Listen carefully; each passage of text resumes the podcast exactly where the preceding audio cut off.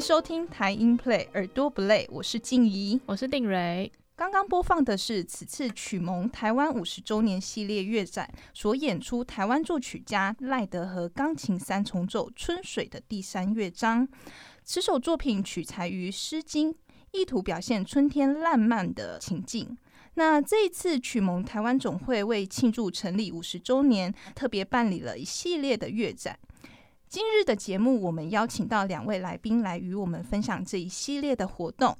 那首先，第一位是作曲家，也是目前曲盟台湾总会的理事长连宪生老师。大家好。第二位是音乐学者，也是曲盟的副秘书长沈雕龙老师。大家好，我是沈雕龙。我们今天很荣幸邀请到两位老师来跟我们分享一下曲盟。那我们首先想要邀请理事长连老师来跟我们介绍一下曲盟。呃，我们曲盟全名是亚洲作曲家联盟台湾总会啊。那亚洲作曲家联盟啊，它其实是一个亚太国家作曲家联系发表的一个平台啊。每一年都会在每个会员国轮流举办音乐节跟大会啊。那我们台湾之所以冠了这么长的一个名称啊，亚洲作曲家联盟台湾总会，是因为这个曲盟我们是创始会员国啊。我们在一九七三年，也就是五十年前，呃，许长惠老师他邀集的日本、香港、韩国啊的几位作曲家一起创了这一个亚洲作曲家联盟。那后来才渐渐推广到菲律宾呐。呃，到今天还有马来西亚、纽西兰啊、澳洲，甚至以色列啊都有。我们现在总会的会长是以色列的作曲家，所以这个亚太现在呃范围就相当大啊。那但是因为我们是创始会员国啊，所以我们就叫曲盟的台湾总会。这个曲盟其实一开始，呃，核心人物还是许长惠老师啊，啊，许老师那个时候就带着许博允、呃，马水龙还有温荣信老师啊，他们一起开创这一个组织。那这个组织基本上其实就是为作曲家提供一个作品发表的机会。当然，具体的讲就是办音乐会，帮台湾的作曲家发表作品。那还有一点就是说。徐老师当初去组织这个亚洲作曲家联盟，他其实有一个理念。呃，因为徐老师是在法国学的作曲啊，那他当然也在法国学习的时候，他也看了很多当代的现代音乐的一些发展。但是他有一个很深的感触，就是觉得亚洲人要用亚洲的思维素材来写亚洲人的现代音乐。那就是基于这个理念，他才会在一九七三年才会想要结合呃一些亚洲的国家、亚洲的重要的作曲家来开创这样的一个组织。所以这里面其实是有。呃，很深刻的一个文化理念在在这个组织的背后啊。那今年刚好是曲蒙的五十周年啊，所以我们今年的活动就比较多一点啊。那我就先讲到这里。刚好老师在最后的时候有提到说，今年是我们曲盟成立五十周年，所以我们有办了一个系列的乐展。这次的系列乐展其实有包含到了音乐会啊、研讨会，甚至是展览。呃，两位老师刚好就是借由这个机会来写了一本孔述史的访谈集。那是不是可以请沈老师或者是连老师这边来跟我们分享一下，你们在筹备口述史的这个过程中有没有一些有趣的故事，可以跟我们观众来分享一下？嗯，好，我先说一下这个口述史的这个缘由啊。我们在跟这些前辈的作曲家接触的时候，常常会听到他们讲一些我们不知道的事情了。那我就感觉这些事情应该让更多人分享啊，所以我们就借这个五十周年的机会，把现在还健在的作曲家尽量把他们知道的事情留下来啊。所以我就有这样的一个想法啊。那我们就一起从两年前就开始。做这个事情，呃，我们访谈的对象有七个老师啊，都是曲蒙过去的领导者了。那实际上这些老师也都在台湾的呃当代音乐的历史上扮演过很重要的角色啊，包括许博允先生啊，这个温荣信，呃，潘黄龙老师啊。那当然有两位已经不在的，呃，我们在这个口述史的访谈里面也都经常会提到的，就是许长惠老师跟马水龙老师。啊，这个是我们在做这个口述史的一个呃想法。那其他，我想先让刁龙老师来说一下一些呃有趣的事情，因为刁龙老师是比我年轻一个世代的啊非常优秀的音乐学者啊。那他对音乐学还有对台湾的这个整个作曲环境、音乐环境呃有很多很深刻的一些洞视啊。那我们请沈老师分享一下他的看法。哦，其实。当初呃是连先生老师先提出这个做口述史的计划，其实一开始我也没有什么经验，因为其实受我们访问的这些呃前辈都非常资深，那我自己一个人会觉得嗯有时候也不太敢问他们什么问题，因为他们毕竟是非常资深，那我是很资浅的，所以也是透过连老师才能够说跟他们接近啊，这是连老师是一个很重要的触媒，这样能让大家愿意去说话这样子，呃。不过从我自己的观点的话，呃，这件事情当然就是觉得是好事，因为很多口述史是在弥补，就是我们原来所知道的那些资料的不足。所以呢，我们在进行口述史的过程之中，其实就是所谓的访谈啊。那我个人 会刻意去问一些。书面资料以外的事情，因为其实我们主要的这个呃受访者，甚至都已经有过哦传记，或是有学者他们帮他们写过书了。所以我想在就是这些已有资料之外，再问一些啊所谓一些比较比较特别的往事。那这些有些往事是甚至连老师可以把它引出来。那这个大家都以前在闲聊之中说，我们现在把它回归到这个脉络里面，把它问出来。所以我觉得最宝贵的可能是像这样的部分。好，所以说我们在整个进行的过程之中，就是我们让他们呃作曲家去谈他们自己啊很想要谈的事情，但是呢，我们也去询问他们一些我们想知道的啊一些呃一般人所不知道的事情，啊这个有时候是比较困难的，因为大部分作曲家可能不太愿意去谈一些比较比较私人或隐蔽的事情，或者说呃他们除了作品之外，他们关于他们生活之中的事情，他们会觉得啊这个跟我作品没有关系。可是我有个很深刻的感觉就是。其实我们讲说台湾的音乐史，它是音乐加上一个生命的历史，或者跟台湾社会的关系。那如果你要知道这些人跟台湾社会有什么关系，你就要去问他们那些跟作品以外。很多我们不知道的一些细节，当然对他们来讲好像跟作品没有关系。可是事实上，你把整个故事串起来之后，才发现原来他这部作品，原来他会做这样的抉择。好，原来他在那样环境说那样的话，都跟他后面的时代背景有很大的关联。那我想说，这样的一个结合，就是说他对音乐的一种美学，或是一种创作技术上的一种探索，以及他跟生命上的那些经历的连接，我们才会真正理解他跟我们的社会到底有什么关联。此外，就是从我学术的角度，在嗯看口述这件事情的时候，我也逐渐意识到一个还蛮重要的面向，也就是说，像我昨天晚上才在读一篇论文，那篇论文在讲 ISEN，就是国际现代音乐协会，他们在一九三零年代的那些开会记录啊，然后他们讨论怎么样子，这个会哪里办不成，要办到哪里去，然后谁写信给谁，谁谁做了什么事情，我真的是非常非常的惊讶。他们对于自己的文物的保存、信件、书信、章程都那么的详细，以至于后人可以把故事全部都写出来，以至于他们有那么完整和精彩的历史。可相对于我们的文化呢，大家都这样子非常谦虚，只会说恭喜恭喜，然后呢就没有别的话了。然后信件也都不公开，话也都不照实说。大家在说哦，我们要重建台湾历史，重建台湾音乐史，你们有没有资料？没有啊。所以对我来讲，我发现口述史是一个很重要的机会。你要去把他们除了场面化以外的东西把它挖出来。为什么西方人？我们认为西方人有很多的音乐史，因为他们留下非常非常多的东西。莫扎特写给他父亲的书信，写给他朋友书信，是集成一两本书的。我们有没有任何一位作曲家把他写给朋友、家人的书信都拿出来？我们能不能看到他最真实的那一面，而不是节目单上的那一面？有没有办法透过那一面来打动大家？而进而对他音乐产生更深的人性上的共鸣，所以这个是我所做的一个努力。当然还有很多东西，我觉得还没做完。然后就像口述史里这本书里面，我们有提到说，我我觉得对这个 project 来讲，它是一个结束；可是它对很多人来讲，其实是一个开始。这样子是。哦，我觉得老师的分享真的非常好，就是他可以很明确告诉大家，就是其实许萌在做这个口述史是一个很重要，就像老师刚刚讲的，一个作曲家他的作品，并不是只是在于他的音乐学习的历程，他的整个生活的一些轨迹啊，或者是他对人的一些交流往来，可能都会影响到他的作曲。那这个口述史呢，可以让大家来更了解，就是我们这些作曲家的一些相关的背景。那我来补充一下好了，老师刚刚有提到说我们。这个口述史里面有访谈到了七位作曲家，分别是许博英老师、温龙信、赖德和、潘黄龙、钱善华、潘世基以及吕文慈，总共七位的老师，他们都是跟曲蒙在往来是有很多会务上面的一些交流的。老师可以稍微的带我们分享一下，就是在这本书里面，是不是有一些比较呃，可能平常我们大家不会拿出来讲的一些小趋势啊，或者什么小故事，可以稍微透露的呢？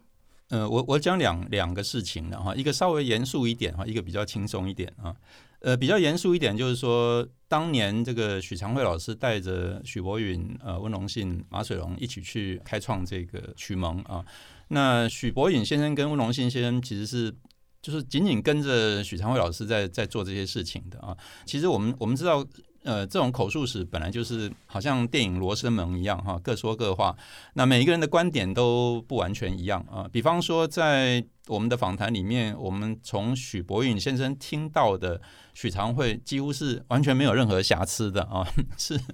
是百分之百的这个都是优点啊。那从这里就可以看得出来，许博允先生对许长惠老师是非常非常的呃由衷的敬佩的啊。那但是温荣信老师。他也不是说不尊敬徐老师，但是他会讲出一些从学生的观点来看徐老师的一些限制。简单讲，就是温荣信先生他就觉得徐老师就是因为大家太尊敬他了，那反而呃有一些就是说应该要建议他的一些事情，大家都不敢讲啊。那我们在口述史里面其实是在这一方面就是能够呈现出呃不同的后辈啊对于这个前辈作曲家的一些看法啊，这一点我觉得是。呃，我们这个口述史的一个收获。那另外一个，我讲一个比较轻松的啊，